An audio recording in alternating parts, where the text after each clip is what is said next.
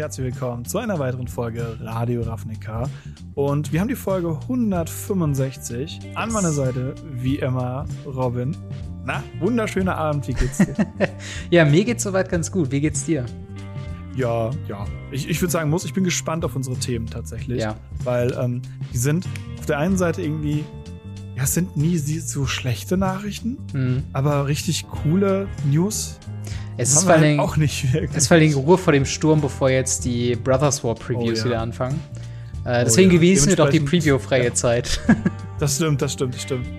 Und äh, ja, was heißt Preview-Freizeit? Wir haben äh, ein paar Themen mitgebracht, wo auch ein paar Previews drin sind oder zumindest äh, Sachen, die rauskommen. Wir haben auf der einen Seite die Decklisten zu den Commander Starter Decks 2022 bekommen, wo wir letzte, vorletzte Woche drüber geredet haben. Mhm. Dann haben wir Secret Player Drop, Extra Life 2022 und mehr weil wir haben noch mehr bekommen. Mehr Sinclair, ja, ja klar. Die unsere bestlaufendsten Videos. Und das ist bestimmt nicht die Stelle, wo alle Leute im Podcast überspringen. Nein.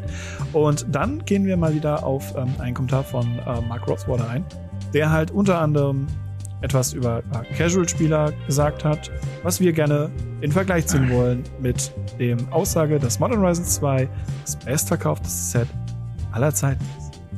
Wenn wir Zeit haben, Ask us anything. Genau, genau. Und das bringt uns auch quasi schon dazu. Wenn ihr eure Fragen bei uns im Podcast beantwortet haben wollt, dann schreibt uns doch gerne beim Discord im äh, Gamery slash Radio Ravnica Discord unten in der Videobeschreibung beziehungsweise in der Podcast Show Notes.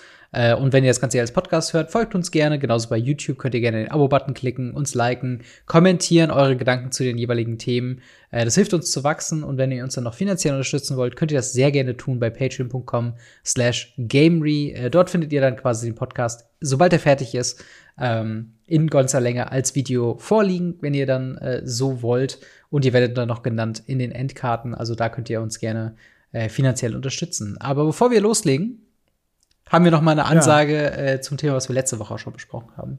Genau, haben wir letzte Woche schon gesagt. Und zwar ähm, würden wir gerne äh, und auf eure Unterstützung ein bisschen erfragen äh, im Thema andere Content Creator. Ja. Wir haben den lieben Solaris, der äh, aktuell immer noch nicht so auf der Höhe ist. Ähm, die meisten von euch kennen ihn. Ich habe jetzt auch schon gesehen, ein paar Leute haben auch schon irgendwie drunter geschrieben, so hey, endlich mal hat mhm. mein Twitch Prime Abo was gebracht und so weiter. Fand ich sehr, sehr cool. Danke dafür. Aber auch hier nochmal bitte den, die, die, der Aufruf, sofern ihr könnt, das ist das Wichtige für, für uns wirklich. Wir wollen da niemanden zu zwingen oder der sich doof fühlt, weil er irgendwie nicht kann oder sonst was. Gar kein Problem.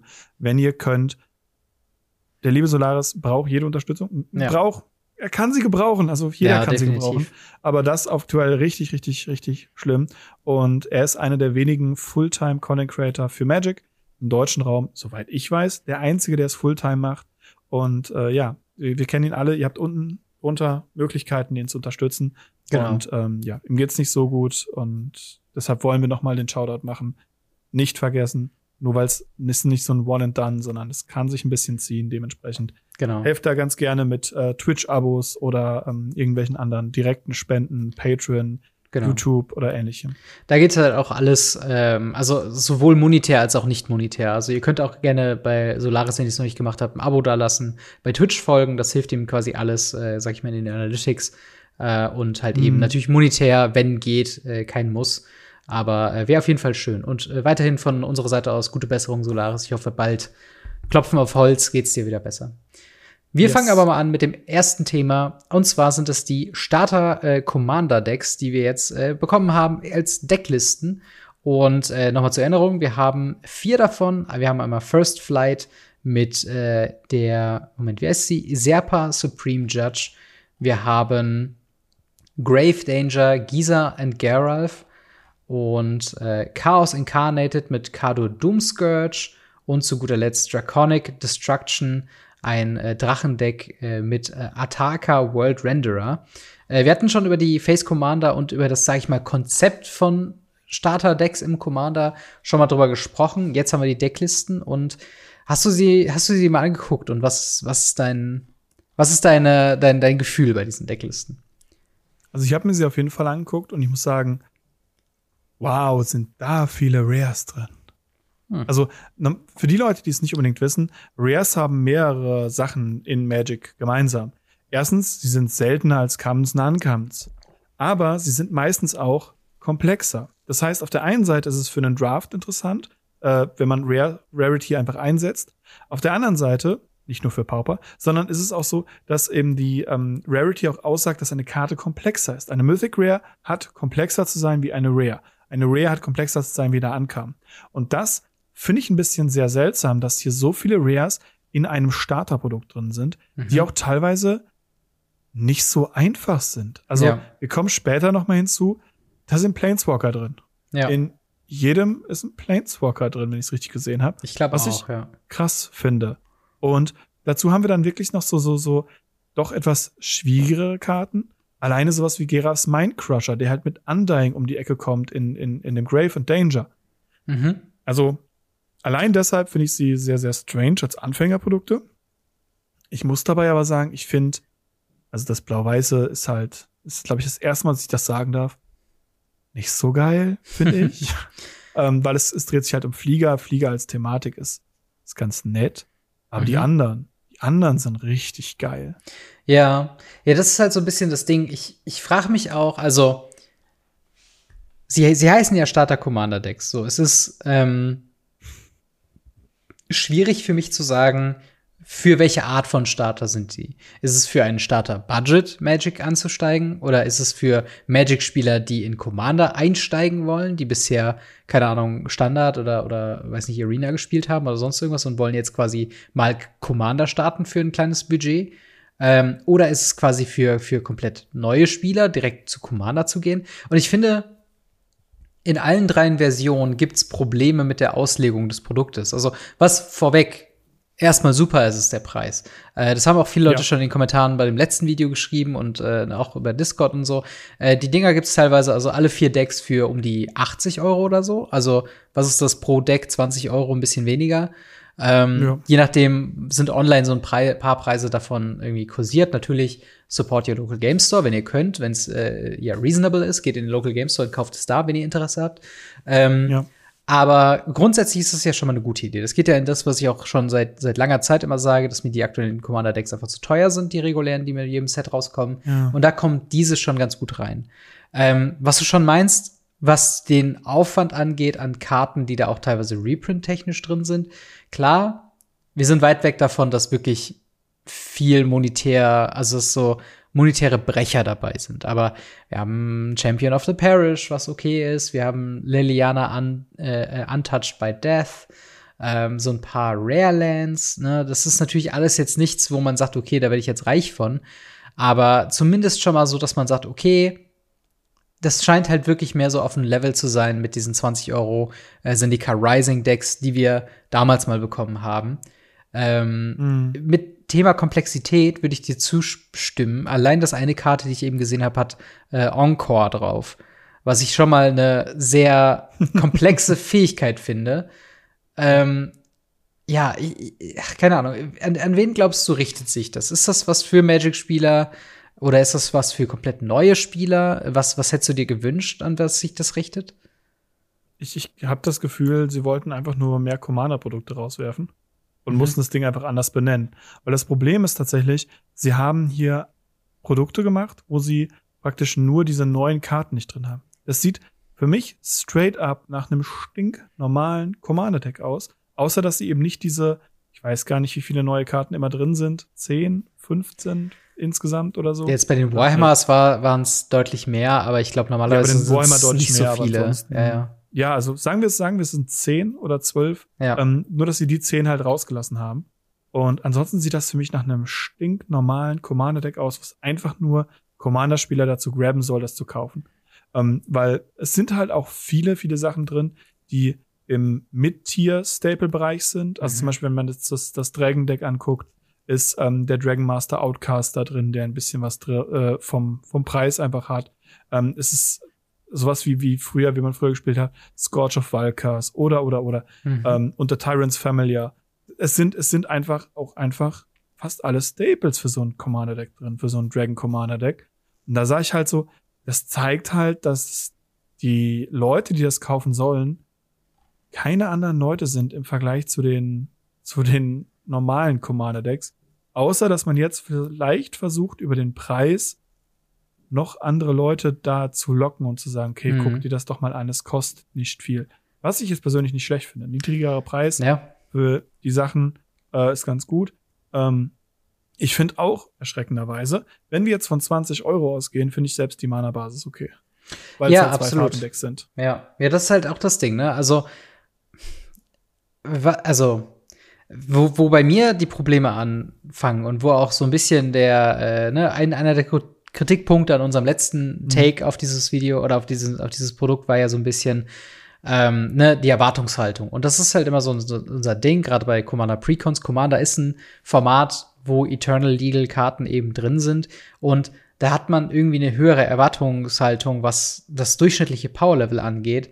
Ähm, und Mhm. ich finde zum Beispiel unsere Kritikpunkt an die regulären Standard-Deck, also die Commander-Decks, die zu Standardsets rauskommen, ein bisschen kompliziert mittlerweile, ähm, dass die, das zum Beispiel gerechtfertigt, diese Kritik in gewisser Weise, weil man zahlt zum einen 40 Euro, zum anderen ist es halt jetzt, wo wir wissen, dass sich dieses Produkt an neue Commander-Spieler richten soll, ist es anscheinend kein Produkt für neue Commander-Spieler, sondern für bestehende Commander-Spieler. Und die können halt eben die Reprints gebrauchen, die können halt eben diesen, diesen Value gebrauchen und so weiter und so fort.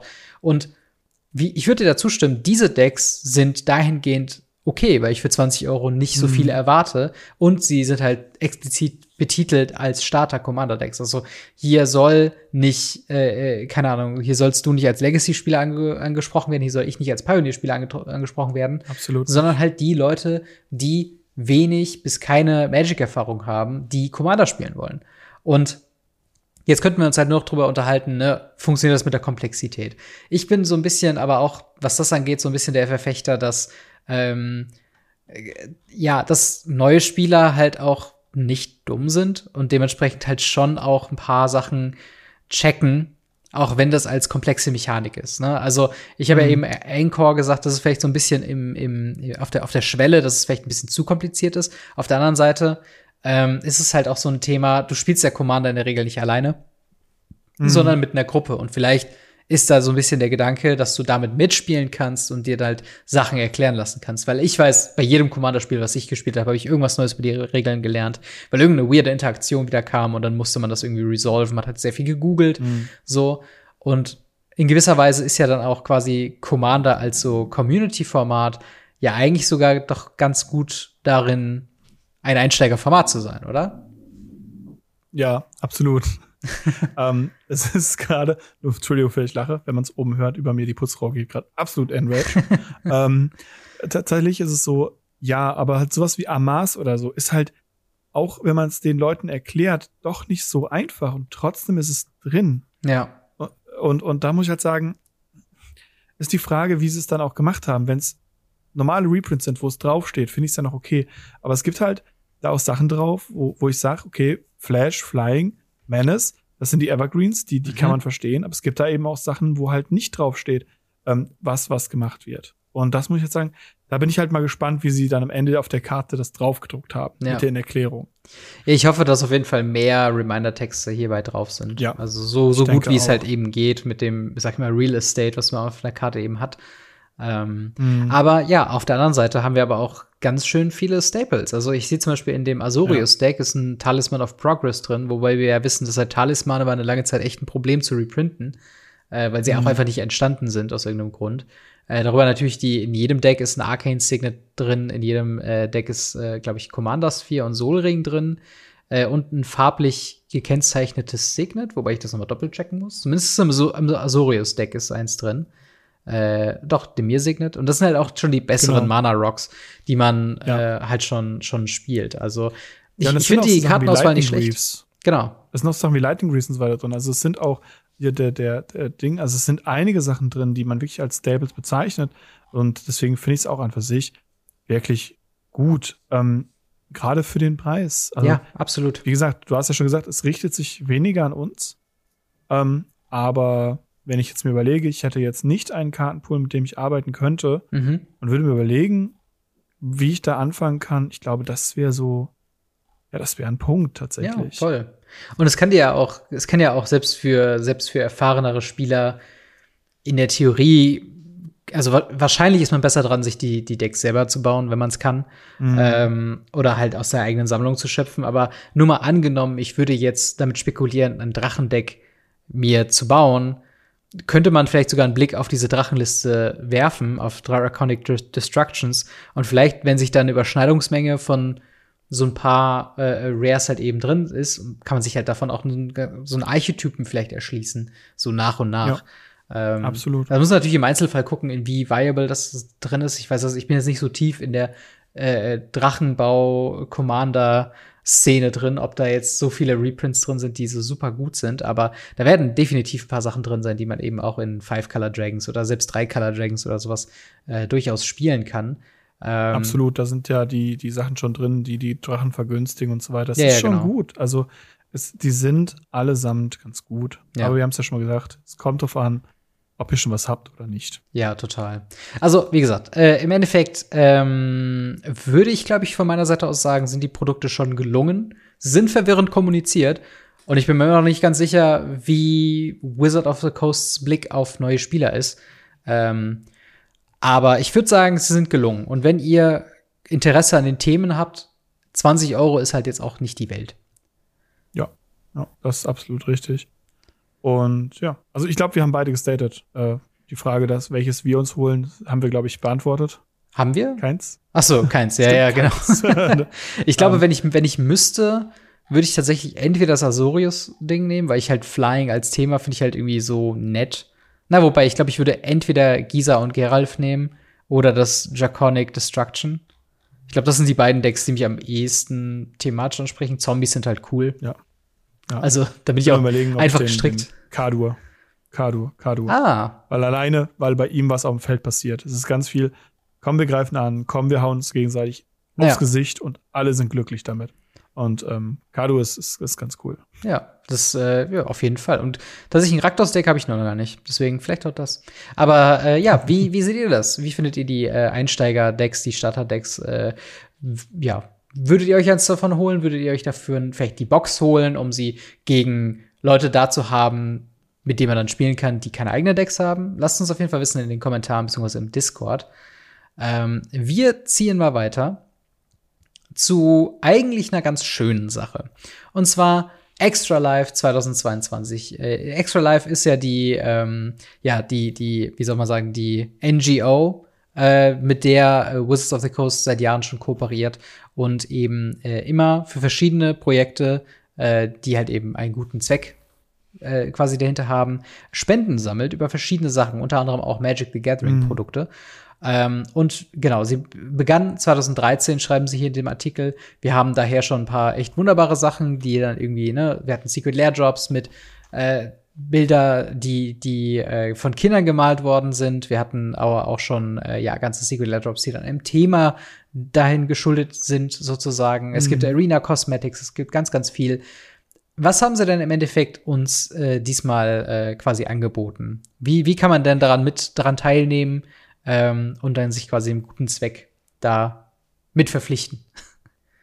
Ja, also tatsächlich ist es so, dass wir äh, mit damit erstmal einen Secret Layer bekommen. Das ist schon mal, schon mal eine der, der, der Grundsachen. Mhm. Und ähm, das Secret Layer ist ähnlich aufgebaut wie das letzte Secret Layer, was wir hatten, mit Kraterhoof, Behemoth, Maldrifter und dem Metall Colossus, glaube ich. Ich glaube ich glaub auch, ja. Ähm, und äh, dem, dem Feldergriff. Und diesmal haben wir drei Karten. Mhm. Und zwar Sliver Legion. das ist die Five-Color, nicht günstige, alle Sliver haben drauf, mit einem echt lustigen Artwork.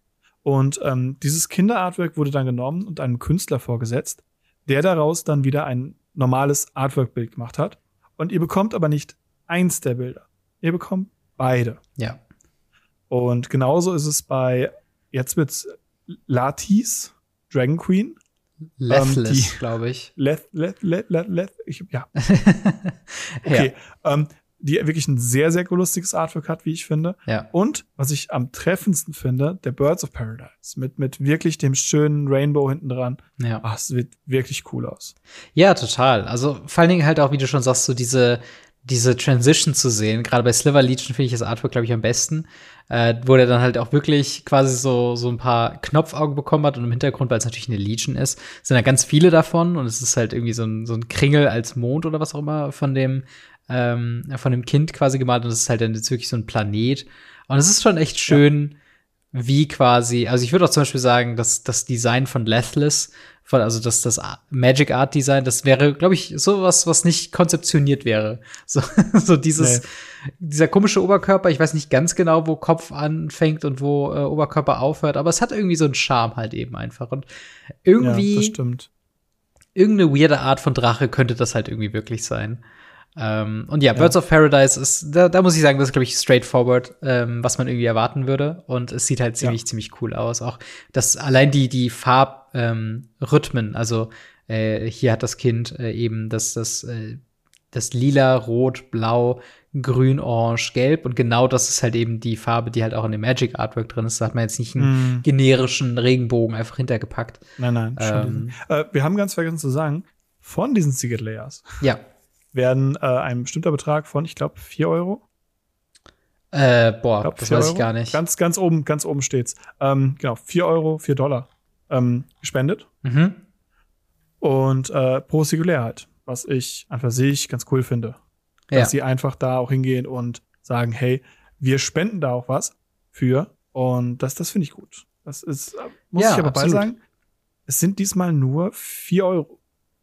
Ich weiß nicht, wie ja. viel vom letzten Mal waren, aber ich meine, bei der ersten Secret Layer, die wir bekommen haben, wo auch Tiferi und so weiter mit dabei war, hatten sie dann 50 Prozent. Ja. Und das Ding war irgendwie auf 60 Euro hochgegangen. Das waren 30 Euro pro. Das finde ich aktuell ein bisschen seltsam daran. Ja, ich, ich muss, ich suche auch gerade in dem Artikel, den wir vorliegen haben, irgendeine Aussage dazu. Ähm, weil ich bin mir nicht sicher ganz genau, wie die Verteilung diesmal ist. Ich hätte irgendwie gedacht, dass es tatsächlich ähm, dabei bleibt, äh, bei, den, bei den 50 Prozent, die ich auch noch im Hinterkopf habe. Aber es kann natürlich sein, hm. dass es halt nicht. Meine Seite nicht stellt so sich die ganze Zeit auf Deutsch um. Wir haben das letzte Mal ja mitbekommen, dass äh, Seiten auf Deutsch umgestellt immer immer doof sind. Aber ich habe es gerade eben gelesen, es ist der erste Satz, ganz oben der erste Satz, wo ah, ja, diese okay. 4 Euro, we donate for 4 Dollar dabei steht. Ah ja, okay. Ja gut, dann, äh, ja, das, das ist auf jeden Fall irgendwie schade. Wenn ihr es nachlesen wollt, unten in den Show Notes. Ja, ja, absolut, absolut. Ähm, es ist auf jeden Fall schaden. Äh, ach so, ne, hier steht doch 50% of each Extra Life 2022 purchase will go to Extra Life ja. at Seattle Children's Hospital for Autism Center. Genau. Das waren dann die 4 Euro.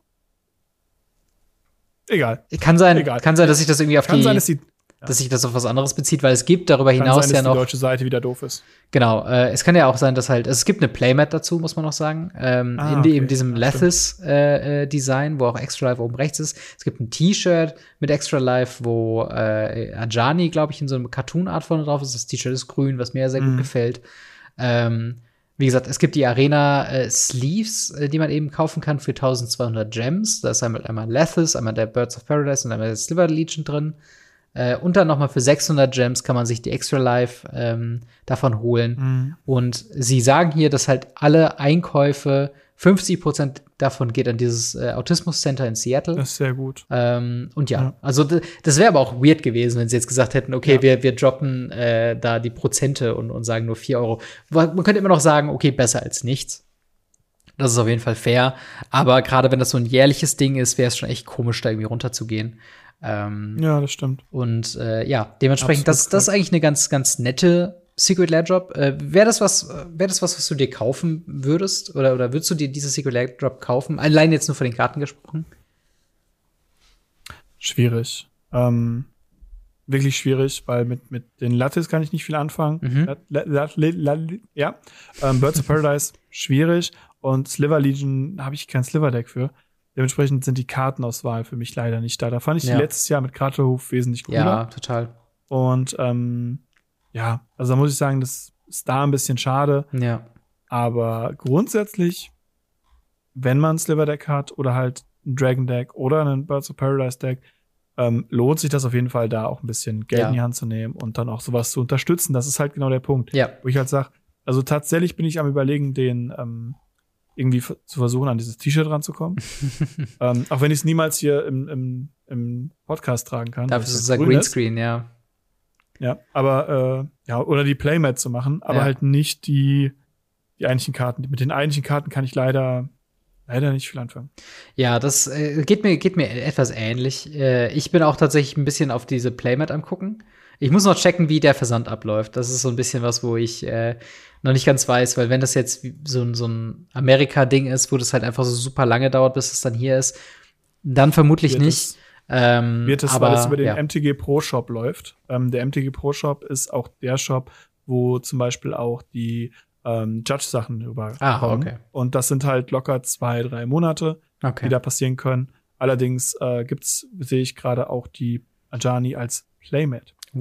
Ähm, dieses Artwork. Das ist schon Geil. wieder ziemlich cool dann. So eine grüne, grüne Playmat davon. Und es gibt einen Pin. Pin kann hinzu. Sehr gut, sehr gut, ja. Äh, auf jeden Fall, das, das ist äh, ein Teil äh, der, der News quasi. Also die Ja. Extra Life-Sachen grundsätzlich von uns, glaube ich, Daumen hoch, weil es ist schon echt eine super Sache. Ähm, Ja. Schön, dass man mit Magic-Karten halt äh, da Leben, Menschenleben verbessern kann. Äh, die andere Sache ist, wir haben äh, auch wieder Thema Secret Lair. Ähm, von der Spoiler. 30th Anniversary Countdown Kit, wie jetzt der offizielle Name ist, haben wir jetzt alle Karten bekommen. Und du hast eben schon gesagt, Yes. Spoiler, wenn ihr euch überraschen lassen wollt von dem Adventskalender, dann äh, an dieser Stelle pausieren und einfach im nächsten Video wieder einschalten, seid ihr wieder dabei oder halt eben skippen bis zum nächsten Thema. Timecodes sind übrigens auch in der Videobeschreibung vom Podcast. Ähm, aber wir können die Karten ja mal äh, durchgehen. Und äh, ja, ich würde sagen, wir gehen einfach mal alle durch, damit einmal alle genannt werden. Ähm, und wir sagen dann quasi die, die Meinung dazu komplett. Ähm, wir haben, also ganz kurz, diese, diese 30 äh, Countdown-Geschichte, die soll quasi so eine Art Adventskalender sein und für jedes Jahr soll eine Karte dazukommen. Äh, die Idee ist quasi, ähm, die, die, wenn man sich die bestellt, die kommen in Boostern, wo das Jahr drauf ist. Und da ist aber nur eine Karte drin, die zu 30 Prozent kann die voll sein. Äh, und das Ganze kostet 165 Euro in äh, Deutschland, Mhm. wenn man sich das bestellt. Und wir haben für 1993 haben wir ein Shivan Dragon. Wir haben für 94 Mishra's Factory, 95 ist Necropotence, die kannten wir schon vorher. Äh, 96 ist Limdul Dul's Vault. Äh, 97 ist Trade, Trade Wind Rider. Äh, 98 ist Smoke, Smokestack. 99 ist Squee Goblin the Bob. Äh, dann für 2000 Lin CV Defiant Hero. 2001 äh, Wild Mongrel. Äh, 2002 Genesis. 2003 Chrome Mox, das kannten wir, glaube ich, auch schon vorher. Yes. Ähm, dann 2004 Glimpse of Nature, 2005 Lightning Helix, 2006 äh, Bo Bogarden Hellkite, 2007 Ponder, 2008 Heritage Druid, 2009 äh, Bloodbraid Elf, 2010 Sun Titan, 2011 haben wir Birthing Pod, 2012 Deathrite Shaman, 2013 äh, Elspeth Sun Champion, 2014 Siege Rhino, 2015 Dragon Lord Ojitai, oha oha, äh, 2016 haben wir Talia Heretic Cathar, 2017 Nicole Duolas God Pharaoh, 2018 Arclight Phoenix, 2019 äh, Emery Lurker of the Lock, 2020 Shark Typhoon, 2021 Elite Spellbinder, 2022 Nashi Moon Sage Scion. Und das sind die 30 Karten, die ihr quasi bekommt. Ihr könnt es als Adventskalender aufmachen, aber ihr könnt auch einfach jedes so aufmachen. Was ist deine Meinung dazu? Ja, also ich habe mit ein bisschen mehr gerechnet. Mhm. Das klingt jetzt traurig, das zu sagen, aber äh, hätte ich. Ähm, ja, ich, ich muss sagen, also natürlich Dragon Lord Odotai. Ja. Wahnsinn. Ich, ich, ich äh, finde es großartig und ähm, naja, äh, ich habe es irgendwie auch angekündigt. Ja. Dementsprechend finde ich das schon sehr, sehr cool. Auch die anderen Karten. Also wir haben halt von, von Shivan Dragon Unplayable 10 Cent Karte bis hin über Smokestack, Ponder, Chromox, Death Ride Shaman, Birthing Pod, äh, Nicol Bolas, Arclight Phoenix, Shark Typhoon. Wir haben wirklich, wirklich playable Karten drin. Ich finde es Ja. schade, dass der Elite Spellbinder drin ist, weil, ne, den haben sie ja schon gepowercreept. Ähm, aber Ja. viele andere Karten sind halt immer noch playable und immer noch da und sind auch irgendwie für die Jahre sehr, sehr gut ausgewählt. Also Death Ride Shaman ist halt gefühlt in jedem Format gebannt, aber ähm, ist, es, er, er ist die definierende Karte zu der Zeit. Man könnte maximal Abrupt Decay hätte man noch nehmen können derzeit, aber das war die Karte. Und auch, auch der Suns Champion und so, das, das repräsentiert Standards so wunderschön, auch die Necropotenz mit Mhm. Black Summer. Das war großartig. Und ich muss sagen, das finde ich Finde ich wirklich gut. Sie haben im Rahmen wirklich sehr, sehr cool gemacht. Auch die Artworks sind wahnsinnig cool. Ich liebe den Wild Mongrel. Mhm. Ich liebe das Artwork von dem Wild Mongrel. Es ist so geil. Und an für sich finde ich die Kartenauswahl, sie passt schon. Ja. Ähm, ich muss halt sagen, wir haben äh, mehrere YouTuber-Kollegen, die sich mit äh, Financing auseinandergesetzt haben, was dieses Zirkulär angeht. Da ist es nicht so geil. Ja, Und es Das ist, finde ich ein bisschen schade. es ist schade. Mir ist es aufgefallen durch einen Instagram-Post vom Off-Topic Commander, äh, Mhm. wo er einfach mal den, den Durchschnittswert äh, vom sekundären Markt quasi zusammengerechnet hat. Und er kam halt auf 160 Euro ein paar Cent. Äh, für quasi alle 30 Karten, wenn man sie jetzt irgendwie bestellen würde bei Card Market. Ähm, die Secret Airdrop kostet 165 Euro. Und das ist halt sowas, wo ich denke, ähm, es, es, ich wünschte mir, die Differenz wäre in entweder oder, also in entweder der einen Seite oder der anderen Seite größer. Weil ich hatte am Anfang, als so die ersten fünf Karten oder was das waren, gepreviewt wurden, habe ich so ein bisschen gedacht, okay, sie holen hier noch mal aus allen Secret Lair quasi, sie, sie wollen so ein bisschen dieses Secret Lair Feld noch mal abgrasen mit in dem Stil, den wir, den wir jeweils kannten in, von der einzelnen Secret Lair, einfach noch mal eine richtig starke Karte aus jedem einzelnen bekommen. Ähm, oder sie gehen den anderen Weg, von wegen, sie nehmen eine archetypisch sehr gut stehende für einen Standard ähm, und nehmen dann aus diesem Standard immer eine Karte. Aber sie haben hier so, eine, so ein komisches Mischmasch gemacht aus Karten, die teilweise Mhm. 2 Cent kosten, teilweise 60 Euro kosten. Und ich denke Ja. mir so, für wen ist das? Weil ich persönlich hätte schon Interesse an zum Beispiel den Arclight Phoenix als Playset. So, Yes. ich hätte schon Interesse an äh, den Sun Titan für Commander oder Talia Heretic Cathar ist im Mono White in der Version, die ich gerade spiele, einmal im Main Deck vorhanden. Das wäre so geil, dieses Geile Artwork so Karte. zu haben. Aber ich kaufe mir das jetzt nicht für 160, 165 Euro für eine Karte. Und alle Karten, für alle Karten eine Heimat zu finden, ist bizarr. Unmöglich, unmöglich. Plus, du hast jetzt auch noch den Clash of Styles. Also, Nicole Bolas Godfarrow ist in diesem ultra fürchterlichen Lil Planeswalker-Style. Ich finde den, also, ich habe mich, glaube ich, beim ursprünglichen so ein bisschen zurückgehalten. Das ist nicht mein Stil. Ich, ich finde das halt fürchterlich. Und der ist halt ein Tag oder, oder ein Jahr vor dem Arclight Phoenix, den ich unfassbar hübsch finde. Und das heißt, für wen ist das Produkt denn jetzt? Also, es ist halt wirklich, ähm, wenn, wenn du eine individuelle Karte haben willst, sollst du dir das genauso kaufen, wie wenn du alle Karten einfach haben willst. Wenn du auf, für das Produkt spekulieren willst, sollst du das auch kaufen. Und das ist halt so ein bisschen, ich wünschte mir mittlerweile, dass wir einfach so, gerade für dieses Produkt, einfach so eine, da macht's doch einfach einen Singles-Shop für jede einzelne Karte anbietet.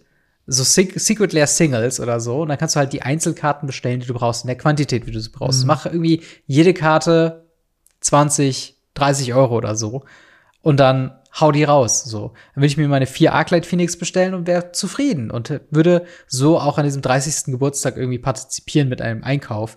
So gucke ich darauf und mir gefallen vielleicht drei Karten, dann habe ich vielleicht vier, für die ich irgendwie eine Heimat finden würde. Und dann der Rest ist halt Bulk. Also Bulk nicht im Sinne von wertlos, aber Bulk im Sinne von brauche ich nicht. Genau, für dich unrelevant. Also, wenn Ja. man es mal durchrechnet und ganz grob sagt, kostet jede dieser Karten 5,30 Euro ungefähr. Ja.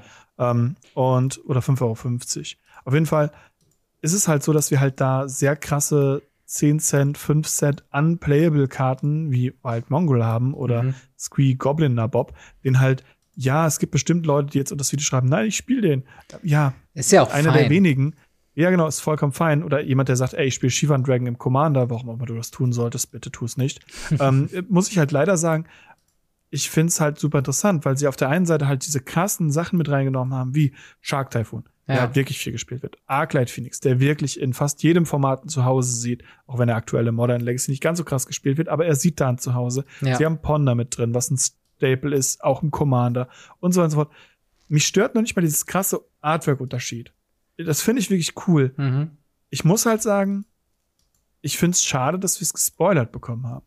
Ja, ist auch ein Also, anderes Ding. Es, ja. es, wurde, es wurde ja extra gesagt, so, hey, wenn ihr nicht gespoilert werden sollt, guckt euch das nicht an. Ja. Ist für uns als News-Podcast halt nicht wirklich drin. ja, Äh, eben. und ich muss halt sagen, ähm, für, für, wenn es gar nicht draußen wäre, wenn man wirklich sagen müsste, okay, ich hole mir das Ding jetzt und ich weiß nicht, was drin ist. Aber Wizard sagt von sich aus, hey, ihr kriegt ungefähr euren monetären Wert wieder raus. ja. Dann wäre ich fein damit gewesen und hätte es gefeiert, selbst den Shivan Dragon an Tag 1 aufzumachen. Ja. Jetzt gucke ich mir das an, denke mir, ja, okay, du kannst halt bis Tag 5 vorspulen, Tag 6, Entschuldigung, bis Smokestack kommt. Vorher ist es halt unrelevant. Ja. Und da muss ich jetzt sagen, es ist nicht so cool. Am besten hätte man irgendwie, keine Ahnung, 30 Freunde, 29 Freunde, die alle eine andere Karte haben wollen. Ja. Alle als Playset. Und dann bestellt man die einfach zusammen und alle bezahlen gleichzeitig und löst das Ding direkt auf. Ja, eben. Und das ist halt so ein bisschen, es ist halt so ein Mixed Bag. Es ist halt das, die Definition von Mixed Bag im Sinne von Leute, die monetären Wert suchen, sind hier irgendwie fehl am Platz, weil sie kommen vielleicht im besten Fall, wenn die, wenn die Foilkarte, die da drin ist, oder die mehreren Foilkarten da drin sind, ähm, dann hat man vielleicht einen ganz guten Deal gemacht. Dann ist da vielleicht eine Karte drin, vielleicht eine wertvollere Karte in Foil, so, und dann hat man mehr Wert rausbekommen. Ähm, so, dafür ist es also nicht. Dann Fans von den ja. einzelnen Stilen, die ange angesprochen wurden, dadurch hast, kannst du auch nicht abholen, weil dann bekommen sie 29 andere Stile, die sie nicht wollen. Dann, wie du schon sagst, Deckheimat haben sie irgendwie nicht mit drin. Äh, es ist halt unmöglich, alle in einem Deck zu spielen oder so. Ähm, wobei Challenge für euch Five Color Commander Bauer, äh, alle diese 30 Karten irgendwie runterzukriegen. Ähm, dann, äh, also dann hast du halt noch diesen Punkt, es ist unnötigerweise als Adventskalender irgendwie angekündigt mhm. worden. Sie haben das auf Hängen und Mühen irgendwie dazu gekriegt, dass die Leute das unter Umständen im Dezember noch bekommen und dann halt aber einen 30-Tage-Adventskalender haben. Die Überraschung ist verloren. Also wir, also wir reden ja bei jedem Produkt über das, was drin ist. Und es wäre auch weird, wenn Wizards of the Coast das nicht ankündigen würde, was da möglicherweise drin sein könnte oder so. Aber ich würde dir zustimmen. Ja, ich finde das, ich finde das Ding spannender, wenn das halt wirklich als Adventskalender angekündigt worden wäre und man ja. sagt, hey, ne, ihr lasst euch, lasst euch überraschen. Wir haben einfach Secret Lair Artists oder man könnte aus der Selektion von Secret Lairs, die halt da in dem Jahr rausgekommen sind, so jeder Tag soll halt so ein, so ein, so ein kleiner, kleiner, kleiner Bonustag sein. Ähm, ja. Wäre auch fein für mich gewesen. Dafür müsste es aber 100 Euro weniger kosten. Aber genau, halt das wäre der Punkt. Ähm, dann wäre es was anderes. Dazu kommt aber, ähm, jetzt gerade für, für uns, die wir ja das Ganze ja auch nicht nur als eine Spielersicht, sondern auch als eine Content-Creator-Sicht sehen, ja. für uns ist das Ding dadurch halt einfach meiner Meinung nach ja, total. gestorben. Weil, ähm, naja, so ein, so ein Tag aufzumachen, so ein Short-Video draus zu machen oder auf Twitter oder Instagram gerade so ein, so ein was so, von mir ist auch auf TikTok, mhm. kurz wie man das Ding aufmacht. Ich meine, es wird passieren, das ist klar, aber das juckt jetzt doch niemanden mehr. Wenn ihr das Booster aufmachen wollt, ja. ähm, wir haben unten in der Beschreibung den Link. Da geht ihr auf die Singular-Seite und da könnt ihr auf jedes Booster einzeln draufklicken, ja. um den Tag aufzumachen, den ihr dann habt. Und das muss ich sagen, das ist irgendwie sehr weird wieder. Ja, weird. und es, es, ist mal wieder verkauft unter Secret Lair, aber es ist eigentlich keine Secret Lair, weil es ist nicht Print on Demand, ja. sondern es ist halt limitiert. Ja. Aber ja, auf jeden Fall, wenn ihr das euch holen wollt, äh, am 14. November ist es äh, bereits zum Verkauf. Äh, das ist noch ein paar Tage zum Zeitpunkt der Aufnahme. Äh, es ist limitiert, wir wissen nicht auf wie viele Stücke, aber ähm, es ist auf jeden Fall limitiert. Aus irgendeinem Grund können sie es vorher sonst nicht wegschicken. Ähm, aber ja, wenn es euch interessiert, dann äh, ja, habt ihr unten auf jeden Fall den Link dazu. Aber wie seht ihr das? Hättet ihr ganz, euch ganz kurz, ganz kurz, ganz kurz. Es ist nicht der 14., nicht, dass uns nachher alle Leute ins Gesicht schicken. 14. November ist der Release-Date. Ihr habt, ähm, wenn der Podcast rauskommt und ihr das am Freitag hört, habt ihr nicht mehr viel Zeit, weil es ist am 31. beziehungsweise 1. Ah, okay. Oben steht der, der Countdown. Ja, ja, äh, verstehe. Ich glaube, es ist am 1. dementsprechend ganz schnell rum. Okay, also am 1. November äh, kommt's und es soll am 14. November verschickt werden, richtig? Ja. Okay. Und es, es, hat, es hat auch irgendwie nur, nur irgendwie, ich glaube, zwei oder drei Tage, die das Ding überhaupt im Verkauf ist. Ja. Dementsprechend, äh, und auch nur solange der Vorrat reicht natürlich. Dementsprechend, äh, am ersten wird die Seite crashen, am zweiten wird man es vielleicht noch kriegen können, dritter Tag schon wieder schwierig. Genau. Sonst bei eurem Card Market Verkäufer Off Choice. Ähm, Richtig. genau. Äh, wir gehen aber mal weiter zu dem nächsten Thema. Und zwar Yes. Mark Rosewater hat mal wieder einen rausgehauen. Äh, Mark Rosewater, Head Designer von Magic the Gathering, wir haben es schon häufiger gesagt, hat einen eigenen Blog auf Tumblr, den äh, Blog Talk, äh, wo er immer wieder Fragen gestellt bekommt und dann darauf antwortet. Und manche Sachen sind erleuchtend. Darüber sind ja zum Beispiel auch die ganzen äh, Teaser, jetzt von neuen Sets irgendwie mit drin äh, worüber man ganz gerne spekulieren kann. Wir wollen uns aber heute auf was anderes stürzen, und zwar einmal äh, eine Aussage äh, zum Thema, was ist eigentlich das bestverkaufendste Set in Magic the Gathering? Äh, hier schreibt mhm. jemand, äh, Thasgar, Uh, is Battle for Azeroth still the best-selling set of all time? If not, which set is uh, currently is? Und ähm, Mark Rosewater antwortet darauf: uh, It's been passed by many sets. Uh, I believe Modern Horizons 2 is currently holds the record. Also Ähm, viele Sets haben sich mittlerweile besser verkauft als Battle for Azeroth. Äh, äh Battle for Zendika. Entschuldigung, ich krieg meine IPs durcheinander. Ähm, und Modern Heutzutage vollkommen okay. genau. Und äh, ja, Modern Horizons 2 ist momentan der bestverkaufste, das bestverkaufste Set äh, in Magic. Glaubt Mark Rosewater zumindest. Äh, ja, was, was denkst du darüber? Es ist ja kein unkontroverses Set gewesen. Nee, absolut nicht. Aber es ist gleichzeitig auch das Set, was alle Leute angesprochen hat. Ähm, ich sag's mal wieder in meinen äh, kleinen Gameplay-Videos und ähnliches ist mittlerweile so ein Running Gag und auch in den Decktext von mir. Mhm. Ähm, ja, okay, ich starte halt mit den Modern Horizons 2 Karten, weil dann, wie gut ein Deck ist, kannst du daran sehen, wie viele Modern Horizons 2 Karten drin sind. Ja. Und äh, nur wenn du genug Modern Horizons 2 Karten drin hast, ist dein Deck gut genug, um mitzuhalten. Und es gibt, glaube ich, auch aktuell kein Deck, was ich so aus dem Stehgreif wüsste, nicht mal Storm, mhm. äh, was nicht irgendwie Modern Horizons 2 teilweise mitspielen kann oder teilweise auch tut oder teilweise muss. Und da muss ich sagen, das ist ja im Modern ähnlich. Da fährt ja. man auch fast nichts mehr ohne die äh, Incarnations oder Ursas Saga oder so, so ein Kram. Und äh, ja, von Commander mal ganz abgesehen. Commander spielt man sowieso, was man will.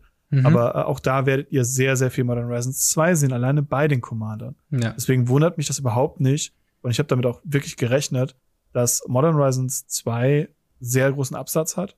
Und ja gut, dazu kommt natürlich noch, dass wir damit auch, ich glaube, den dritten oder vierten Printrun mittlerweile haben. Ja und das Ding auch schon ein bisschen draußen ist, kann ich schon verstehen. Was ja eigentlich ganz gut ist. Also ich mag die, ja. ich mag, dass tatsächlich Modern Horizons 2 äh, immer noch im Printrun ist. Also mm. das können sie eigentlich nicht genug printen, meiner Meinung nach, weil da sind ja. Fetchlands drin, die alle gebraucht werden. Jedes Deck in Modern Legacy braucht Karten davon. Also je mehr man davon in Umlauf kriegt, desto besser. Ähm, aber auch gleichzeitig musste ich gerade an eine Aussage denken von vielen, vielen Jahren. Also es war, glaube ich, noch bevor ich überhaupt Radio Ravnica angefangen habe. Ähm, sondern es, es, geht um die Aussage, dass äh, Modern, wie war das? Irgendwie, Mark Rosewater hat irgendwie gesagt, das Problem mit Modern, und obwohl es sehr beliebt ist unter den Spielern, ist, dass sie es, äh, dass Wizards of the Coast es nicht richtig monetarisieren können. Und mhm. boy, hat sich das geändert. Man muss einfach nur das ganze, ja. ganze Format nehmen und um ein Set warpen, dann geht das schon. Aber äh, Spaß beiseite. Das, ich ich finde es halt krass, ähm, weil ich auch nicht sicher bin, ob das eine gute Sache ist, dass Modern Horizons 2 so gut sich verkauft, weil es sendet natürlich eine Message, dass diese Art von Produkt funktioniert, oder? Mm, das ist es genau. Und ich glaube tatsächlich auch, dass dadurch das ähm, Power Level in diesen Supersets, in diesen Zusatzsets, die wir haben, ähm, die neue Sets Sachen printen, mhm. auch einfach höher gesetzt werden. Also sie haben ja jetzt Beispiele mit äh, Commander Legends 1, was ein Home Run Set war, weil super starke Karten drin waren. Ja. Modern Horizon 1, wo super viele gute Karten drin sind. Modern Horizon 2, das bestverkaufteste. Und dann Baldur's Gate, was meiner Meinung nach oder zumindest meiner Erfahrung nach keine Werte hierbei leider ähm, wahrscheinlich eins der schlecht verkauftesten überhaupt in den letzten Jahren war. Ja. Und das nur, weil halt das Power-Level, außer Minsk und Bu, ähm, sehr gering ist. Ja. Und selbst Minsk und Bu hat ja auch ein paar Monate gedauert, bis der entdeckt wurde. Ne? Oh, ja. Also das war ja auch so ein Ding. Ähm, ja, also es ist auf jeden Fall spannend. Vor allen Dingen, ja, also es ist zum einen ja auch schon die Message von wegen, wir werden wahrscheinlich mehr Horizons-Produkte bekommen. Äh, hoffentlich nur in mhm. Modern mhm. äh, oder vielleicht, wenn es sein muss, noch irgendwie in Form von Commander Legends für Commander. Ähm, aber äh, was eine andere Aussage, äh, die ich leider nicht mehr gefunden habe, äh, sage ich mal Wort für Wort jetzt in der Form, äh, aber die in letzter Zeit so ein bisschen die Runde gemacht hat im Reddit und auf Twitter, war so ein bisschen die Aussage von Mark Rosewater, dass 75% der Spieler waren noch nie in einem Local Game Store. 75% der Spieler haben äh, äh, noch nie irgendwie einen YouTuber oder, oder irgendwas auf Reddit mhm. oder Twitter zum Thema Magic the Gathering gelesen. 75% der Spieler wissen nicht mal, wie ein Planeswalker funktioniert. Und was ist halt die Kernaussage, wenn man sowas sagt? Also im Endeffekt ist ja, also diese Aussage haben wir in verschiedenen Formen schon häufiger gehört. Und es war halt immer so von mhm. wegen her, die Magic Bubble, die sich darüber aufregt, über verschiedene Sachen oder die über verschiedene Themen, um es neutraler zu formulieren, diskutiert, ist viel kleiner als die tatsächliche Spielermasse, äh, die tatsächlich Magic spielt. Und da würde ich auch noch, da würde ich grundsätzlich sagen, da gehe ich von aus, dass das stimmt. Weil wir sind ja. schon, also früher war das mal so diese Pro-Szene und diese, die Competitive-Spieler, die waren immer so ein bisschen in der Minority. Äh, und ich glaube halt mhm. immer noch, dass das so der Fall ist. Ich glaube nicht, dass, ein, dass die meisten Spieler äh, kompetitiv sind. Aber seitdem hat sich ja auch einiges geändert, gerade mit dem Großwerden von Commander, mit dem Großwerden auch von ja. Commander-Kanälen, von vielen, vielen Fans von Commander, YouTuber und so weiter. Ähm, und halt auch Post Malone, der primär eben Commander spielt. Ähm, und andere Le große Leute, die halt sich auf, auf Commander fokussieren. Äh, weil auch mhm. warum nicht? Ist ein super, super Format, um es halt alleine zu machen. Aber ich, ich glaube halt, dass diese Aussage, also sie ist zum einen übertrieben, mit diesen 75 Prozent wissen nicht, wie ein Planeswalker funktioniert. Glaube ich zumindest. Und ich weiß, bin mir nicht über die Intention bewusst. Warum, ja. warum wurde das gesagt? Aber was, was denkst du erstmal über die Aussage? Also ich glaube, die Aussage ist äh, sogar richtig, mhm. wenn nicht sogar untertrieben. Ja. Äh, ich bin der festen Überzeugung, dass ähm, die, die meisten Leute, und damit rede ich meiner Meinung nach sogar über 75 Prozent, noch nie im Local Game Store waren mhm. und noch nie wirklich mit den Leuten interagiert haben, weil das sind dann Leute, die in einem Freundeskreis unterwegs sind und da quatschen und da was machen. Ja. Also was anderes war bei uns ja früher auch nicht. Wir hatten keinen Local Game Store in der Gegend. Mhm. Und selbst wenn, dann hat man da vielleicht was gekauft. Und ich weiß nicht, ob man das zählt, ob man da jetzt was kauft oder online. Ja. Damals musste man da was kaufen. Ähm, heute kann man es auch online kaufen. Dementsprechend, selbst da würde man wahrscheinlich nicht hingehen. Und ich sehe das ja mal im Umkreis. Ich habe einige Freunde, die competitive unterwegs sind, logischerweise. Mhm. Ich bin für competitive ja auch bekannt. Ähm, und wir, wir, wir prügeln uns im Local Game Store, gar kein Problem.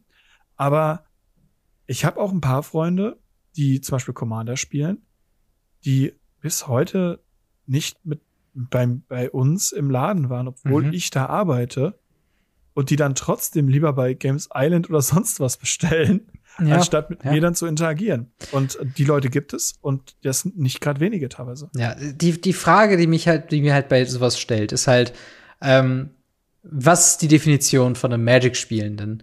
Weil ist es eine mhm. Person, die ähm, nur mal, die irgendwann 95 einen Booster gekauft hat und das war's. Zählt die in dieser Statistik bis dazu? Wie wurden die Daten erhoben?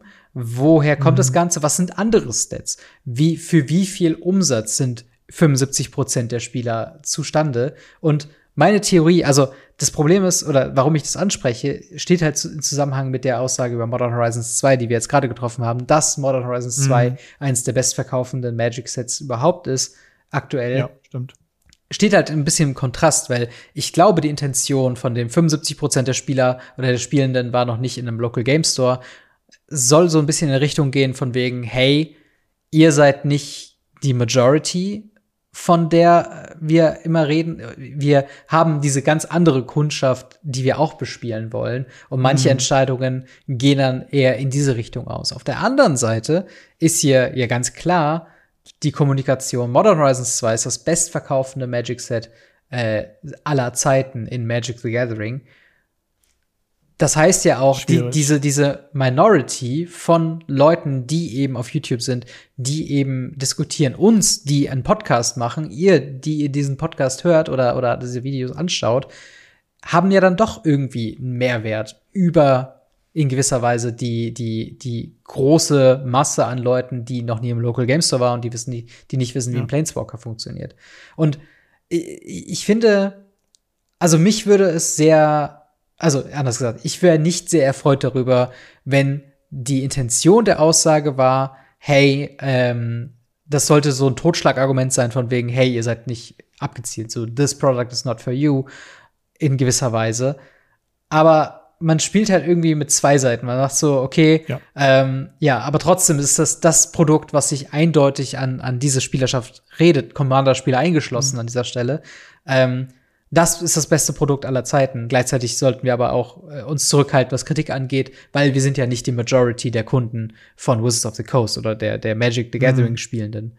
Äh, siehst du da auch so, so, so einen Konflikt in den Aussagen oder glaubst du, das war einfach ungünstig ausformuliert? Ich glaube, das ist hierbei so, dass ähm, Mark Rosewater da sehr stark, äh, ich möchte ihm jetzt nichts unterstellen, aber in der Vergangenheit lebt. Mhm. Ähm, was einfach daran liegt, dass diese Aussage früher korrekt war. Ja. Und ähm, es wahrscheinlich immer noch so ist, dass Major Majority nicht im Local Game Store spielt, sondern daheim auf dem Kitchen Table. Es war, wie gesagt, so, früher hat jeder im Kitchen Table gespielt. Und ähm, das ist nicht mehr so. Mhm. Es ist halt so, dass Leute halt Online-Sachen kaufen. Wir haben mittlerweile den Punkt, dass wir Decklisten kaufen. Ja. Ähm, ich, und auch Decklisten angucken können und, und so weiter und so fort. Einzelkarten kaufen können. Dass wir vielleicht auch einfach sehr viele Einzelkarten aus diesem Set gekauft haben, Händler gemerkt haben, hey, das Set lohnt sich, ich mache mehr Displays davon auf. Und das, was diese Händler mit diesen Displays machen, das kriegt Wizards ja nicht mit. Das Ja. juckt die ja nicht. Die zeigen, sehen ja nur die Zahlen, was, was Wizards selber von diesem Produkt verkauft hat. Und da muss ich halt sagen, wenn das wirklich einfach nur viel geöffnet wurde und viel verkauft wurde, Mhm. dann ist das vielleicht gar nicht mehr so, dass die Majority so Casual Player sind. Ja. Ja, es sind vielleicht keine Local Game Store Player, aber ich kenne so viele Commander-Spieler, die, auch wenn sie Commander spielen, nicht unbedingt Casual sind. Nee, das überhaupt sind die nicht. ganzen sechs, die ganzen Siebener und Achter Decks. Ja. Davon gibt es Hunderte und Tausende da draußen. Und ähm, also das, das ist mittlerweile gang und gäbe. Deswegen glaube Ja. ich auch, dass diese Aussage von wegen, wir haben so viele, das wissen, die nicht wissen, wie ein Planeswalker funktioniert, auch wenn ich dem gerade eben zugestimmt habe, ähm, was ich immer noch tue, Mhm. aber halt, sie ist halt eine sehr alte Aussage. Ja. Weil wir wussten früher auch nicht, wie ein Planeswalker funktioniert. Und googeln war halt schwierig. Da mussten wir erst das Modem anmachen. Dann kamen so Piepgeräusche. ja. Da mussten wir darauf warten, wo wir uns einloggen konnten, damit es günstiger wird und so weiter und so fort. Heute mache ich das Handy auf. Ja, ja, klar. Nimm die Karte und dann steht da drunter, was die Karte macht. Oder so probier's in Arena aus. For free. Ja, genau. So. Ja. Ja, das ist, das ist halt genau so der Punkt, ne? Es ist halt, ich, ich, ich würde mir wünschen, dass sie nicht mit solchen Argumenten um sich herumwerfen, Mhm. ohne alles zu liefern. Ähm, Was halt immer so ein bisschen schwierig ist. Also, wir sind ja auch regelmäßig und auch ich auch immer noch sehr dankbar, wie offen äh, Wizards of the Coast gerade auf Design-Level kommuniziert. Das ist immer sehr, allein, dass es wir dieses QA-Format mit Mark Rosewater überhaupt haben, ähm, wo wir dann über, über zwei Zeiler viel zu lang diskutieren. Äh, das ist auf jeden Fall ein Novum. Also es hat Konami, soweit ich weiß, nicht. Das haben auch Nein, absolut nicht. also es haben super wenige äh, Ga- Game-Hersteller haben das überhaupt. Auf der anderen Seite ist halt auch Wizards of the Coast immer so ein bisschen, das ähnliche Richtung gehen halt auch Bannings. Sie, sie nutzen dann halt Zahlen, wo wir nicht überprüfen können oder die wir halt nicht gegenchecken können. Und sie sagen dann, Deck XY hat irgendwie 52% Win Percentages, aber wir wissen nicht, welche Events zählen darunter. Zählen darunter jedes jedes MTGO-Event werden da irgendwie äh, auch teilweise Daten von Local Game Stores irgendwie mit reingenommen. Woher wissen die, welches Deck bei FNM gespielt werden und so weiter und so fort. Und irgendwie fehlt so ein bisschen dieser Gesamtübersicht, um das nachvollziehen zu können. Und gerade dieser Mhm. Kontrast zwischen der einen Aussage vor kurzer Zeit hier und der anderen Seite vor kurzer Zeit da, zeigt das halt irgendwie. Und ein paar. Kommentare gehen halt auch so ein bisschen, ne, von wegen, äh, ne, meist oder das bestverkauftste Set heißt ja nicht das profitabelste Set. Da geht wahrscheinlich Ja. noch mal andere Sachen mit rein. Das ist, es sind sehr weite Sachen. Es geht grundsätzlich um dieses Thema der Kommunikation und dass man ja in manchen Sachen vielleicht sich dann doch auch, also Mark Rosewater ist ja auch nur ein Mensch und wie du schon sagst, manchmal hat man so Mindset-Sachen, die man nicht äh, aktualisiert. Also auch so dieses Mhm. typische Ding. Ähm, früher hieß es halt so, wenn so Aussagen kamen, 75 Prozent, okay, ihr Competitive-Spieler, ihr Tournament-Grinder, ihr seid die, die Minority und die Commander-Spieler oder Commander-Spielenden, das sind die Majority. Aber mittlerweile würde ich die Commander-Spielenden ja schon eigentlich auch schon in der, in der Kontext der Aussage in Magic the Gathering 2022 schon echt dann auch zu der ausgesagten Minority herrschen, weil viel, Ja, ja. wie du schon sagst, viel Content dreht sich um, um, um äh, Commander. Commander hat einen riesen Aufschwung über, über Corona halt bekommen. Äh, Corona, äh, Commander ist der treibende Faktor für Kartenpreisen zu, zu sehr Ja. großer Anzahl. Und das sind alles so Indikatoren, dass es halt einfach im Wechsel ist. Und ohne das jetzt bewerten zu wollen, ob das gut oder schlecht ist, ähm, ist das auf jeden Fall was, was man eben anpassen muss in der Wahrnehmung. Und ich würde mir halt wünschen, dass, wenn solche Aussagen getroffen werden mit Prozenten und so weiter und so fort, dass man entweder das vage hält und sagt, ein Großteil unserer Spielerschaft ist so und so und es halt nicht mit Prozenten aussagt, weil dann fängt es halt an, so nitpicky zu werden, von wegen, hä, wen meint ihr denn? Ist jeder, der ein Produkt kauft, gleichzeitig ein Spieler? Ist jeder Sammler und jeder Händler auch ein Spieler? Oder wird automatisch Mhm. für, für, ein- für einen Großhändler 300 Spieler irgendwie berechnet, weil das so ne, mir fehlen dann einfach so ein bisschen die Daten und es fällt halt sehr leicht, ähm, dann auch die Argumentationsstruktur irgendwie zu, also über Bord zu werfen, sozusagen, weil im Endeffekt ist, glaube ich, jede Frage individuell beantwortet und in dem Sinne so, manchmal sagt er das, manchmal sagt er das und es muss nicht immer in Einklang sein. Genau das. Äh, abgesehen davon, dass äh, ich immer noch der Meinung bin, dass äh, Leyline Binding nicht Legacy gerettet hat, ähm, Ja. ist es wirklich so, dass sie hier äh, wirklich einzelne Sachen, das ist ein Mensch, der eine Frage hat, der diese Frage beantwortet, Ja. der auch bei Sachen immer kryptisch dabei ist, der niemals sagt, also wir haben es natürlich auch so hingestellt, so, äh, hey, Modern Horizon 2 ist das bestverkaufte Set. Wenn man es ganz genau nimmt, ist es, er glaubt, Magic, äh, äh, Magic Horizon, also Modern Horizon 2 ist das bestverkaufteste Set. Und das ist halt genau der Punkt. Ähm, er versucht es ja selber auch vage zu halten. Ja, ja, klar. Und deswegen, das ist voll okay. Ich muss aber wirklich sagen, gerade wenn es jetzt um Käufe, Verkäufe und ähnliches geht, ist es so, dass eben genau diese Majority mittlerweile eben alle sind. Da gibt's nicht mehr diesen krassen Unterschied von früher, wo Leute gesagt haben, oh krass, du bist Competitive-Spieler, du netdeckst. Hm. Commander-Spieler gehen genauso auf EDH-Rack mittlerweile. Ja, das ist total. einfach eine, eine, eine Sache, die passiert ist. Und deswegen würde ich so Aussagen sehr, sehr schwierig treffen. Ähnlich wie eben die Regelaussagen, dass Leute die Karten nicht mehr kennen. Ja. Ja, und das ist auf jeden Fall, also ja, ich würde mir da einfach eine klarere Haltung von Wizards of the Coast einfach wünschen. Oder halt Mark Rosewater zumindest, Mhm. der sagt, okay, ähm, oder zumindest darauf eingeht, weil es gibt Leute abseits von uns, die darauf irgendwie gesagt haben, okay, irgendwie scheint dieser Stat nicht mehr ganz aktuell zu sein und sich dann darüber noch mal irgendwie äußert und sagt, hey, okay, ich habe das irgendwie zu schnell beantwortet, das passiert mir halt auch bei Fragen in den Kommentaren oder so, die dann vielleicht gar nicht stimmen, Mhm. die dann korrigiert worden sind und äh, ja, dann kann man es ja auch trotzdem drauf eingehen und das korrigieren äh, oder man macht halt diese Aussagen nicht, ne? Also Richtig? naja, aber wie, wie seht ihr die ganze Sache? Ähm, seid ihr äh, ja auch überzeugt, dass äh, da vielleicht ein, ein bisschen ein, also Argumentation oder zwei verschiedene Argumente in zwei verschiedene Richtungen geführt werden? Oder sagt ihr, es ist halb so wild? Es ist auch Mark Rosewater und der sagt sowieso schon äh, genug, wenn der Tag lang ist. Schreibt es auf jeden Fall in die Kommentare oder ins Discord. Ich würde sagen, wir nehmen uns noch ein paar Fragen aus dem Ask Us Anything vor. Mark, Yes. wenn ich eine Frage habe für Radio Ravnica, wo darf ich die denn stellen? Genau. In den Shownotes oder in der Videobeschreibung findet ihr den Link zum Gamery slash Radio Ravnica Discord. Dort haben wir verschiedene Bereiche. Wir haben einen Community-Bereich, einen äh, Radio Ravnica-Bereich, einen Magic Tipps und Tricks Formate, wo dann zum Beispiel auch Ligen für verschiedene Formate, Pioneer, Pauper, Legacy laufen, was ich sehr cool finde. Yes. Und wenn ihr dann eine Frage habt, dann geht ihr in den Radio Ravnica slash Gaming Bereich und dort ist die Kategorie Ask Us Anything. Dort könnt ihr dem guten Robin und mir jegliche Art von Fragen stellen. Ähm, das muss nicht immer mit Magic zu tun haben. Es kann auch mit persönlichen Sachen zu tun haben, wie welche Automarke wir toll finden oder ähnliches. Mhm. Und äh, wir gehen dann hoffentlich jede Woche wieder neu drauf ein und versuchen irgendwann mal alle Fragen zu beantworten wir sagen können, ha, Ask Us Anything durchgespielt. Sehr gut. Äh, und dann nehme ich direkt dort mal die erste Frage von Albrecht. Äh, der fragt: ähm, Hallo, habe bis vor 15 Jahren so um Lorwyn etwas Magic gespielt, aber nie richtig intensiv. Seit drei Monaten wieder drinne und äh, etwas erschlagen von den neuen Sets und Formaten.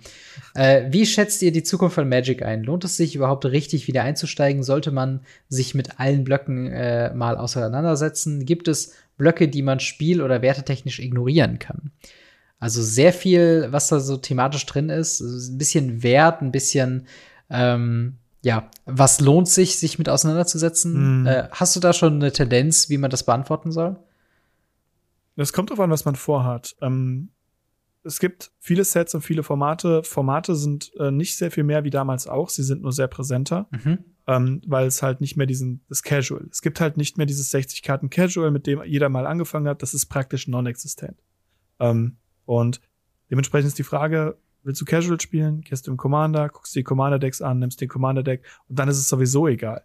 Wichtig, und das ist etwas, was sich seit vor 15 Jahren geändert hat, gerade vor Lyrwin. In Lyrwine war es noch so, wir hatten diese drei äh, Set-Block-Struktur. Mhm. Ähm, das heißt, wir hatten diese drei bis vier Sets im Jahr.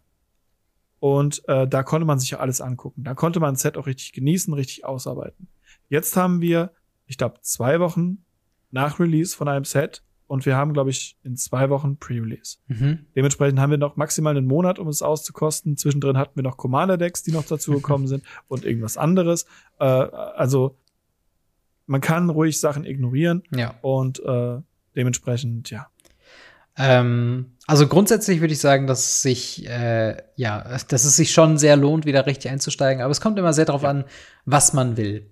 Ähm, willst du, weil du auch gerade diesen Punkt von wegen, will man sich mit jedem Set mal auseinandersetzen äh, oder mit jedem Block, ähm, das, wenn du daran Interesse hast, zum Beispiel die Story zu erfahren oder die Mechaniken zu sein, kannst du dir, glaube ich, sehr viel dazu einfach anlesen. Ich glaube nicht, dass man sich zu jedem Set unbedingt eine Boosterbox kaufen muss und die rippen muss, um das zu Nein. erleben. Und dann, selbst wenn man das machen würde, wäre ein Draft sinnvoller. Ähm, das kannst du, glaube ich, gepflegt ignorieren, diesen Aspekt. Ähm, und wenn du halt, wie gesagt, Interesse hast an, sag ich mal, der Historie von Magic, sag ich mal, so storytechnisch, dann gibt's halt mittlerweile die äh, Online-Artikel wieder. Jetzt auch gerade zu, mhm. zu Brothers War gibt's wieder äh, ganz viele tolle Online-Artikel. Ähm, Formate, das ist halt auch so ein Thema. Du müsstest dich halt damit auseinandersetzen, quasi mit welchem mit welchem Zeitalter von Magic du eigentlich am liebsten Berührung hättest, sagst du so ein bisschen, okay, anything goes. Es kann so kompliziert sein, wie es irgendwie geht und, und so schnelllebig oder, oder so, so, so kurzweilig, wie es geht. Dann wäre vielleicht wahrscheinlich sowas in Richtung Legacy so ein bisschen was, wo es halt schnelle Reaktionen gibt, wo du die Karte auf der Hand haben musst, wo komplexe Interaktionen mit drin sind. Wenn es mehr so ein, sag ich mal, mid-rangigere, aber trotzdem auch kompetitivere Richtung geht, dann ist vielleicht sowas ja wie Modern Pioneer was für dich. Äh, auch da mhm. kannst du online ganz leichte Leitfaden finden, die dir die Formate nahebringen. Und wie man die Formate lernt, ist am besten, die Formate zu spielen. Aber vielleicht ist es auch einfach zu viele ja. und du bist zufrieden mit einem Commander-Deck. Wenn du dann eine feste Playgroup hast, um regelmäßig Commander zu spielen, Commander ist ein komplett vollwertiges äh, Art, Magic zu genießen mittlerweile. Und ja. ich glaube, da kann man noch am meisten individuelle Karten wertschätzen aus verschiedenen Blöcken, oder? Absolut. Und man muss, kann auch da dann hingehen und zum Beispiel auch ältere Karten, die man von damals noch hat oder von damals kennt, auch nehmen und die auch als Commander nehmen. Wenn man zum Beispiel gerade mit Lurvine bestimmte Legendaries gemocht hat, ja. kann man die als Commander spielen. Absolut, absolut. Äh, dann haben wir äh, Mr. Brutalo, äh, der schreibt, äh, was würde dir, was würde eigentlich passieren, wenn Phyrexianer die Kontrolle über Eldrasis bekämen? Also eine sehr In-Lore-Frage. Äh, gibt's, mm. gibt's irgendeine Möglichkeit, dass Eldrasis einen Schutz davor haben, von Phyrexianern annektiert zu werden? Sind es vom Wesen her andere Viecher? Prinzipiell würde ich sagen, prinzipiell würde ich sagen, Phyrexianisch äh, kann alles sein. Und äh, dass niemand einen Schutz hat, der Masse zu entkommen. Dementsprechend äh, für die Phyrexianer, keine Ahnung. Äh, es würde auf jeden Fall eine sehr, sehr große Macht drin sein. Mhm. Es kommt so ein bisschen drauf an, die Phyrexianer kommen jetzt wieder, weil es eher so ein bisschen von der Story her so ein bisschen, das waren halt die alten Gegner. Mhm. Jokmov und seine, seine Phyrexianer das waren so die alten, die alten Gegner. Und die Eldrasis hatten das ja zwischenzeitlich mal abgelöst, sozusagen. Ja. Danach kam Nicole Bolas, der es abgelöst hat. Also ich glaube, wenn, wenn wir so ein Triom hätten aus Nicole Bolas, äh, Eldrasis und Phyrexianer, ja gut, dann fängt halt das dunkle Zeitalter nochmal an und wir haben halt äh, Portal Four Kingdoms oder so. Mhm. Ja.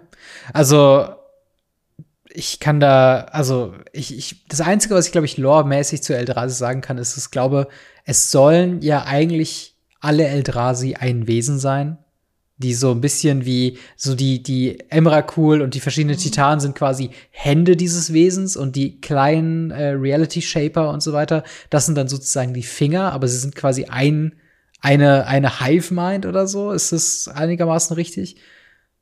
Also es ist nicht ganz wie, wie bei Slivern oder ähnliches, also Remasuris, die halt ja. komplett Hive-Mind sind, sondern das sind halt eher dann trotzdem das normale Brute. Also okay. dass es trotzdem sich weiterentwickelt. So ist es nicht. Ähm, aber äh, es gibt halt die drei großen, die Titanen, mhm. und äh, darauf hinaus baut sich das dann schon aus. Das mhm. ist korrekt. Aber so ein Emrakul, der Infekt macht. Warum Bauvoll. nicht? Ja. Das wäre auf jeden Fall, glaube ich, das Böseste, was wir auf einer Magic-Karte hätten. Phryxian Emrakul oder so. Ähm, mm. Aber wir haben noch eine weitere Frage von terror-de. Dort wird gefragt: Hallo, ich habe heute meine The Walking Dead Secret Lair bekommen und möchte gerne wissen, was mehr Sinn macht, in Klammern Wertsteigerung.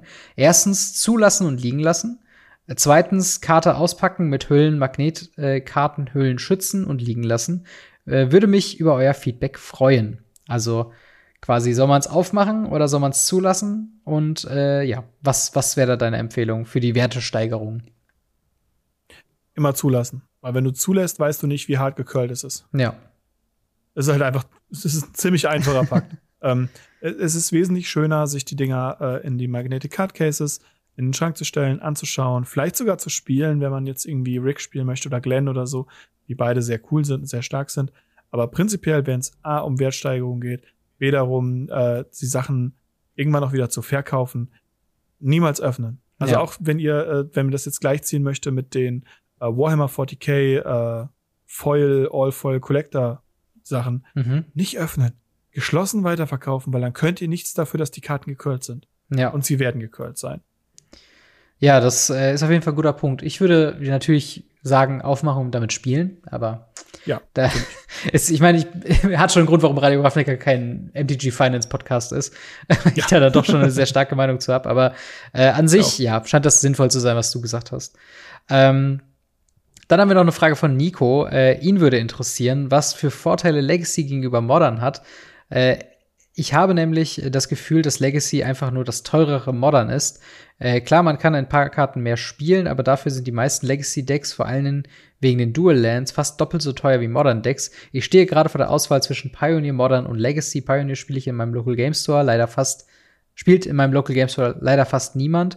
Äh, also habe ich die Auswahl zwischen Modern und Legacy und weiß einfach nicht, was die Vorteile von Legacy sind. Was sind denn die Vorteile von Legacy über Modern? Ich persönlich finde, Legacy hat eine höhere Interaktionssache. Mhm. Ähm, Modern ist mittlerweile ein Legacy Light geworden. Dementsprechend ist es gar nicht so weit davon entfernt. Also es kommt drauf an, was du davon erwartest. Ähm, es spielt sich beides mittlerweile sehr, sehr ähnlich. Wenn man Mhm. das alte Modern spielen will, sollte man Pioneer spielen gehen. Aber wenn das halt nicht zur Verfügung steht, dann ist es halt einfach so, dass Legacy und Modern sehr nah beieinander sind. Aber dieses Fünkchen mehr, dieses bisschen Interaktion mehr, was Mhm. Legacy bietet, minimale Sache, die man eben mehr hat. Und es sind eben ein bisschen mehr als nur die Duels. Es sind eben auch Karten wie Show and Tell. Es sind Karten wie Swords to Plowshares. Es sind solche Wasteland-Karten, die das Format für mich persönlich super interessant machen, viel interessanter machen, weil ich einfach mehr habe, Mhm. mehr damit spielen kann und einfach die Interaktion in, untereinander viel, viel krasser finde. Außerdem muss ich dabei sagen, ich habe in Modern nicht so viele unfreundliche Menschen getroffen. In Legacy erst einen einzigen. Ja. Ähm, also das ist halt einfach der Punkt. Der Fakt, Legacy-Leute sind sehr detektiert. Und wenn man mal in so einer Legacy-Gruppe drin ist, dann ist man da auch meistens für so lange, wie man spielt, Lifetime drin. Mhm. Ähm, bei Modern kann, ist es halt ein bisschen anders. Die Leute sind halt für ein Format nicht ganz so krass in Brand. Das merkt man ja auch bei mir immer wieder. Ich lebe für Legacy, ich liebe Legacy. Ähm, ich habe auch ein Modern Deck, ich habe auch ein Pioneer Deck, ich habe ein Commander Deck. Aber Legacy ist halt das, wofür ich brenne, einfach weil Ja. das Format mir persönlich so viel gibt. Es gibt auch Modern-Spieler, die dafür brennen, gar keine Frage. Und das ist auch ein weiterhin großartiges Format. Ähm, ich finde, Legacy hat einfach den Vorteil, dass es einfach schönere Decks hat, mehr Interaktion hat und mehr weirden Stuff. Und ganz wichtig, Legacy ist nicht das erste Runde, ich gewinne Format. Das ist immer wieder das, was wieder vorgesagt wird. Das, dem ist nicht so. Ja. ja, definitiv. Also was man auf jeden Fall Legacy sagen kann, äh, ist ein Format, was hängen bleibt. Also ich sowohl als bei den Spielern als auch halt in der in der Community allgemein. Ich glaube, egal wie, also es würde unterstellen, dass äh, Wizards of the Coast es wirklich probiert. Ich glaube nicht, aber sollten sie sich bemühen, das Format runterzukriegen, die Spieler würden immer irgendwas finden, um es weiterzumachen. Da fällt mir übrigens eine Frage ein. Äh, hast du von Heritage gehört? Haben wir darüber schon geredet? Und äh, also We weißt du, wovon ich rede? Nein. Okay. Ja, Es ist ich weiß, wovon du redest. Ja. Wir haben noch nicht drüber geredet. Du kannst es ja ins Ask Us Anything schreiben. Genau. Ähm, Äh, Spaß beiseite. Gamery Robin schreibt: Hey Mark, hast du eigentlich schon von Heritage gehört? Was ist deine Meinung dazu? Ähm, Heritage ist, ganz kurz für die Leute, die äh, nicht so tief da drin sind, ähm, ist eine Art von, von Self-Made-Design-Format, ähm, was ohne Modern Horizon 1 und ohne Modern Horizon 2 auskommt. Also sowas ähnliches wie ähm, damals die Commander Mhm. aufkamen ohne die Secret Layer Walking Dead und äh, Ja. diese, diese Sachen halt. Also ohne diese Universe Beyond Sachen. Und sowas ähnliches ist es hierbei auch. Ja. Ich weiß gar nicht mehr, wie es hieß. Ich will auch gerade überlegen, aber erzähl mal weiter. Äh, ich, Ja. ich, mir fällt's gleich Captain, was an. Captain. Captain. Oh, Captain. Ja, ja, genau. Captain, mein Captain. Ja, großartig Ja, Format. das Captain-Format. spielt heute, glaube ich, niemand mehr. Ja. Ähm, und genauso sehe ich es bei Heritage auch. Es gibt immer wieder die Leute, die sich hinsetzen und sagen, meh, meh, meh, ich finde das doof, ich mache jetzt mein eigenes Format. Ähm, früher oder später funktioniert es halt nicht. Man kann sich selber dazu entscheiden, äh, keine Modern Horizon 2 Karten zu spielen. Die Gegner werden es trotzdem tun. Ähm, es ist halt einfach so. Ähm, natürlich muss man sagen, auch Legacy ist ja aus Vintage entstanden, weil Leute gesagt haben, mi, mi, mi, ich möchte den Black Lotus nicht mehr spielen. Ähm, ist halt einfach so, dass es manchmal früher geklappt hat. Heutzutage versucht jeder Hinz und Kunz, der einfach denkt, oh, ich habe was total geiles Neues erfunden. Lass uns Pioneer spielen, aber lass uns äh, ich weiß nicht, ein Set vorher anfangen oder ein mhm. Set nachher. Ähm, nein, also es ist, es ist so, wir haben Formate, an die halten sich mittlerweile alle. Es gibt Fanformate, die funktionieren. Sowas wie Oldschool, was ja, glaube ich, soweit ich weiß, kein offizielles Format ist ähm, und auch da verschiedene Regeln hat oder Pre-Modern oder ähnliches. Aber ähm, ein bestehendes Format nehmen und das davon eine Abwandlung zu machen, gerade wenn es so ein Nischenformat mhm. ist. Das heißt, du nimmst von einem Nischenformat noch mal eine Nische. Ja. Das funktioniert nicht. Dafür ist dann am Ende, am Ende des Tages dann der Aufschrei dann wahrscheinlich doch zu gering. Also, das ist halt genau das genau. Ding wie mit Captain. Es war ja damals ein Riesenaufschrei mit den Universe Beyond Sachen. Und in gewisser Weise kann man ja auch sagen, dass diese äh, Protestaktion in gewisser Weise erfolgreich war, weil es halt jetzt mm. zumindest die Secret Lair Drop Universe Beyond Karten ja auch wieder als, als Magic-related äh, Karte halt eben gibt. Aber ich gebe dir schon recht, sehr wenige davon sehen tatsächlich sehr viel Play oder äh, wobei ich ja. immer den Gedanken interessant finde, dass man eigentlich immer nur ein, ein Konsens von einer größeren Gruppe entfernt davon ist, ein neues Format zu gründen. Ähm, und ähm, genau, äh, eine Sache, Thema Pioneer, weil das auch immer, das habe ich das habe ich zu einer gewissen Zeit sehr viel gehört und ich dachte, das ist das Dümmste und das, das, da habe ich so laut drüber gelacht, dass Leute meinten, hey, lass uns doch Pioneer machen, aber lass uns die Fetchlands entbannen und die anderen Fetchlands noch mit reindrücken, wo ich denke, habt ihr Lack gesoffen? Das ist genau der Punkt, nee. warum Pioneer so gut ist, ist, dass es halt keine ja. Shenanigans gibt mit dieser, mit diesem Designfehler, der da sind die Fetchlands. Ich meine, jetzt gibt's sie, jetzt kann man sie nicht löschen, aber sind halt irgendwie einfach zu, zu gut für ein gesundes ja. Magic-Format. Oder zumindest, man, das ist halt einfach was, wo ich halt irgendwie denke, okay, das äh, weiß nicht, ob das sein muss. Ich würde noch eine letzte Frage reinnehmen. Und zwar ja. von äh, Chris Cap slash Chris slash Zay slash Zake. ähm, viele Namen. Äh, und schreibt, hey, ich bin jahrelanger MMORPG-Spieler und bin seit acht Jahren am Magic am Magic spielen und liebe das Spiel. Ich habe gesehen, äh, dass es ja verschiedene Crossover gibt, zum Beispiel Stranger Things, Walking Dead und auch Warhammer. Äh, wie würdet ihr finden, wenn zum Beispiel World of Warcraft, Guild Wars oder andere einen Crossover bekommen würden und wie hoch ist die Wahrscheinlichkeit? Es gibt ja zum Beispiel von Fans von ähm, WoW MTG-Karten übrigens sehr cooler Podcast und, äh, und hat mir als Neuling schon in manchen Dingen sehr weitergeholfen. Äh, danke auf jeden Fall dafür. Aber danke, ja. wenn du seit acht Jahren, ach so, seit acht Wochen, sorry, ich habe seit acht Jahren ja. eben gelesen. Äh, seit acht Wochen spielt er Magic, nicht acht Jahren, never mind. Aber ja, wie sieht's denn aus mit mit World of Warcraft oder Guild Wars Crossover für äh, eine Secret Lair Job oder oder eine Commander Deck vielleicht? Hm, ich muss ich muss ein Geheimnis loswerden, was dann kein Geheimnis mehr ist. Ich hasse Guild Wars. Dementsprechend kann ich mich dazu nicht neutral äußern. Ja. Also ich habe einen abgrundtiefen äh, Hass, begründeten Hass gegen dieses Spiel. Okay. Dementsprechend äh, werde ich mich dazu nicht äußern. World of Warcraft, ich liebe World of Warcraft bis Wrath of the Lich King. Mhm. Ähm, früher war alles besser. Äh, World of Warcraft Lich King Classic, super Spiel. Auf jeden Fall, ähm, ich glaube nicht, dass World of Warcraft das bekommt, immer noch nicht weil ich immer noch glaube, dass Hearthstone als zu großer Konkurrent angesehen wird mhm. von Wizards auch wenn wir jetzt natürlich mit äh, Disney auch was haben, wo man sagen könnte, ja, okay, die Crossover da gehen ja auch nicht. Ähm, du meinst Final Fantasy, wir, oder? Ja, genau, ja, genau. Final Fantasy, die ihr eigenes, die ihr eigenes Kartenspiel haben. Ähm, und die bekommen wir ja jetzt.